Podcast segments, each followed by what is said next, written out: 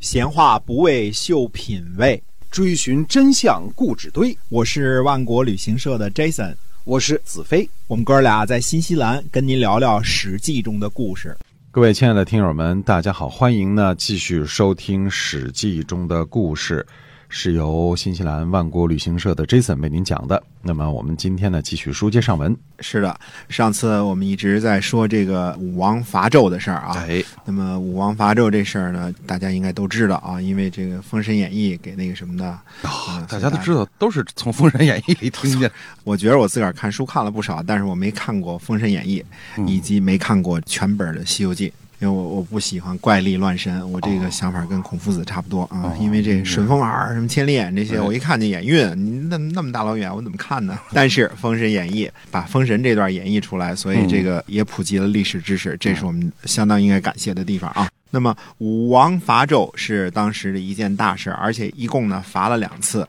第一次出发的时候，在出发之前，第一次出发，首先啊也搞很多仪式啊。我们说，先是载着文王的墓主，嗯就是把这个文王这牌位放在这儿啊。然后呢，说这是文王去伐纣，他自己呢还称是太子发。呃，那么出发的时候呢，就有两位一老一少，这一老一少呢非常有名啊，嗯这是中国最有名的一老一少，嗯一个叫伯夷，一个叫舒淇。 这舒淇呃，你联想太丰富。那么，伯夷和舒淇呢，这两位君子呢，本来是来投奔周文王来养老的。 哎，呃，这个时候呢，突然就是拦住了马缰绳，说这个你好几个大罪，呃不忠不义，不仁不孝啊，父亲死了不葬不孝，然后以臣叛君啊，这是不义啊。总而言之吧，以下犯上，这个是不对的。就批了他们一通，哎，劈了他一头。当然，最后我们知道伯夷和舒淇呢，最后这个两个人跑到首阳山上，就是在这个武王克殷之后啊，嗯跑到首阳山上这个采薇，就采野菜活着啊。嗯，最后呢，人说这野菜也是周朝的“普天之下莫非王土”嘛，“对率土之滨莫非王臣”啊。哎，吃着周朝的野菜，哎，俩人野菜不吃了，饿死了。嗯哎嗯，这是被孔夫子称为贤人的呃两位一老一少。嗯，呃，不知道这事儿就是在对这个第一次伐纣呢，会不会有武王有一种心理上的暗示啊？嗯会不会有影响？但总而言之，第一次伐纣呢是这个呃声势浩大，也有很多急骤啊，比如说在这个渡河的时候，因为从西边往东边要过河啊，对已经到了蒙京了。蒙京就是八百个诸侯都来这儿参与，重在参与啊。掺和的结果，大家说可罚，这纣王这太可恶了，一定得罚。嗯，呃，武王说了一句“汝未知天命”，呃，撤兵了，变成一次军事演习了。哦哎，哎，实际上也没伐得了纣。那么，呃，我们观察呢，武王这个人呢，他是其实史书上对他的记载并不是很多，嗯但是我们可以看出来，第一个呢，他的比较鲜明的个性就是特别的有忧患意识，嗯，就是有的时候甚至有点忧患乃至于犹豫这种地步。虽然他是这个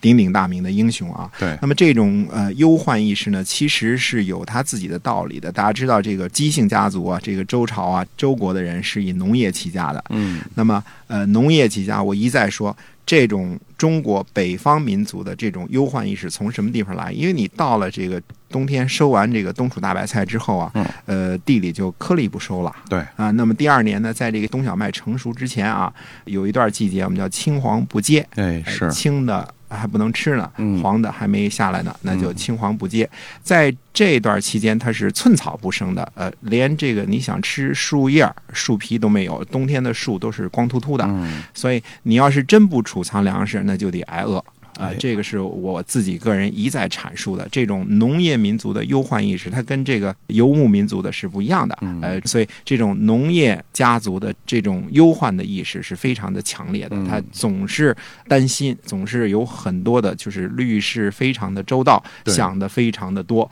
嗯不到这个想的非常周到的时候，他是不出手的。嗯那么这个是他弱势心理的这个呃家族基因，因为他们祖上从这个就是农官嘛，后继，然后到部族，那么他们下来这些个啊，到古工胆妇，这都是呃搞这个农业出身的，哎呃，所以对这种庄稼的事儿呢，他体会的非常深刻。那嗯么这种几世几代种庄稼下来，他不可能不留下任何的基因在他的血液里。对，那么第二点呢，我们说这个周武王的弱势啊，这是其实呃两位一老一少呢，呃伯夷和舒淇呢说的很对啊。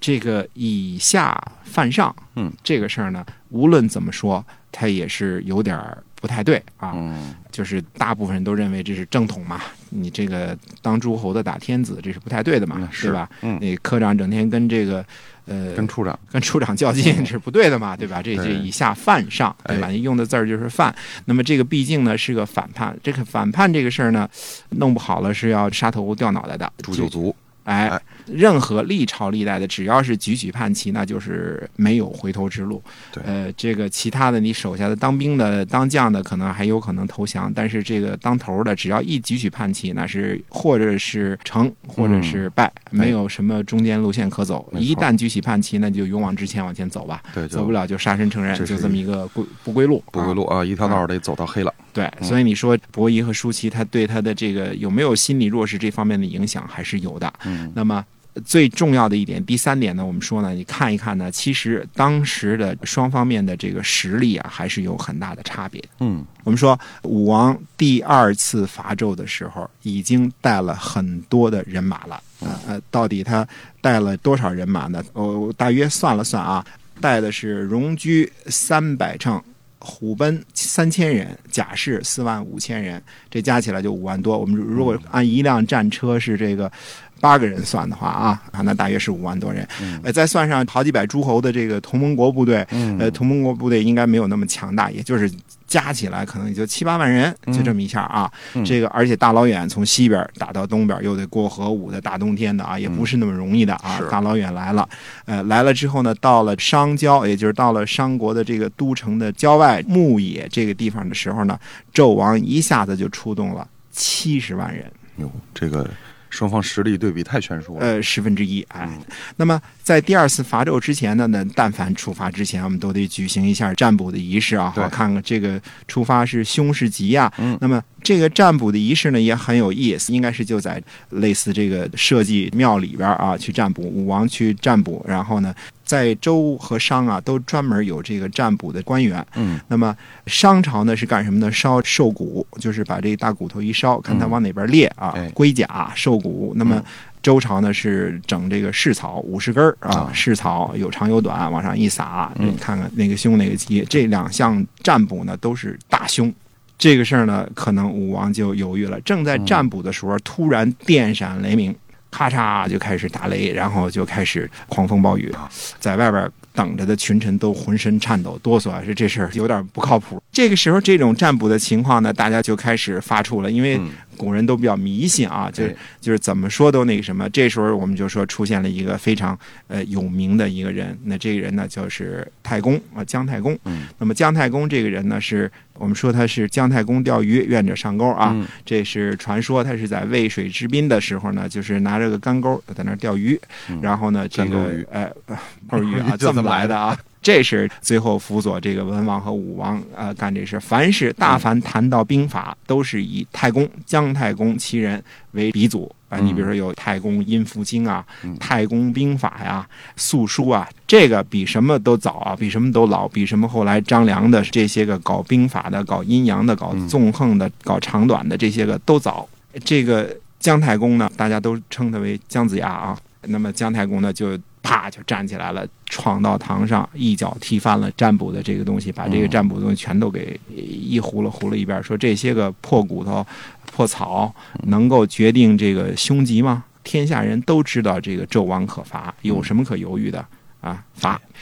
这个姜太公呢，武王称他为师上父。所谓师上父，就是师之上之父之。嗯，他把他当做老师嗯啊、啊，把他当做尊敬的军师，而且呢，把他当做父亲，这么一层关系。所嗯以在文王这个死去之后呢，那他是有相当的威望的，他也是相当的有实力的。嗯那么最后武王终于决定去开始第二次伐纣了。嗯那么一到了牧野的时候，遇见的是七十万人，七十万人呐，你看着都是黑压压的。他这时候该恨姜子牙了， 都是你给我踹翻了。嗯但是呢，我们说呢，这个战争的胜负啊，不在人多人少，嗯关键呢，呃，兵在精而不在多对啊。那么我们说，从战术上来讲呢，当时姜子牙呢是应该有一种战车啊，这嗯个战车呢是我感觉着可能在步兵时代，这就像是坦克差不多类似的武器，嗯，呃攻击力强，在整个春秋期间，所有打仗的方式大部分都以战车为主啊嗯啊。那么就是一个国家的实力来形容多少多少辆战车，也是就跟现在说谁谁有多少核弹头那种感觉似的，哎哎，嗯就是多少爱国者啊，哎 啊，一百万一个可劲儿造啊！ 那战车的数量呢还是很重要的。那嗯战车呢往上一冲，等于坦克部队一冲哎，哎，一冲呢，纣王的七十万军队就垮了啊，，这步兵就招架不住了。哎，就玩完了。哎主要是这个纣王的军队啊，均无战心，已经被纣王虐待的，估计都欲哭无泪哦了。这么多年，你想他又炮烙，又这个裸体派对、是沙丘啊哎、露台，嗯，聚点钱财啊，净干这种没那个什么的事儿啊嗯，嗯二五眼那个所以净干这军种心涣散了已经啊，啊啊是就还有人倒戈相向啊，嗯所以一下呢，呃，其实这个胜利呢，一共就用了一天。我们现在知道它是二月甲子日，如果是甲子都是一个巡回的开始的这个日子啊，有人还争论说是到底是二月的甲子日，还是一月底，还是一月初的甲子日？如果一月初的甲子日呢，那就是春节了。呃，说是不是利用了一个假期的机会啊，来这个攻打的，还有很多各种谋略啊，这种我们就不多说了，有各种各样的说法。总而言之，一天之内就把纣王的军队全给打花了了。而且，纣王呢看见这种情况之后，就逃到他那个皇宫里啊，嗯把这个宝玉衣给穿上，自己自焚了啊，啊。所以一下呢，就等于把殷商给颠覆了嗯，革命一天之内成功。这种成功的速度远远远远超乎于武王、姜子牙等所有人的想象。呃我估计八百诸侯也没有想到有这么快，一冲就垮，然后进去就把国王给杀了。还想个打个持久战什么的，呃，来的嗯非常的快，来的等于是快的有点让人稍微有点措手不及。这么快到来的胜利，为什么说呃有点措手不及？说姜子牙不是能掐会算，全都算好了，一下就给打过去了。嗯我个人认为不是这么回事儿。我们说看他呢，从哪儿看他？为什么觉得他来得快呢？第一点呢，我们看他呢，就是说。姜子牙和武王这些人从周国出发开始伐纣的时候啊，带的都是战车呀、嗯武器呀、甲胄啊、兵士啊、嗯这个骏马呀，都是这些个军用器械啊。是那么实际上他们是想准备打长期持久战的，嗯在这个。打仗之前都要做一个动员令嘛。武王在这个打仗之前的动员令上，他就说什么呢？他说：“我们不过四伐、五伐、六伐、七伐，嗯乃止其焉。”什么意思呢？就是说咱打四回、打五回、嗯打六回、打七回，哎，咱们一定能胜利。对呃，没想到说一冲就垮了，四五六七伐都没用上，二三四伐也没 对用也上，没用上一一伐就哎给一伐伐掉就了。一伐定江山了哎啊。，虽然说周国啊，他打仗也打得挺有名了，整天灭这个姬国啊、虞国啊，打这个呃崇侯虎啊，他都已经是非常的有经验了嗯啊，战事也非常的强了。但是这么快的胜利到来呢，也没想到。嗯还有一方面呢，也可以证明这一点儿。那我们有时间的时候，下回接着说。我们今天啊《史记》中的故事呢，先跟大家聊到这儿了，是由万国旅行社的 Jason 为您讲的，我们下期再会。再会。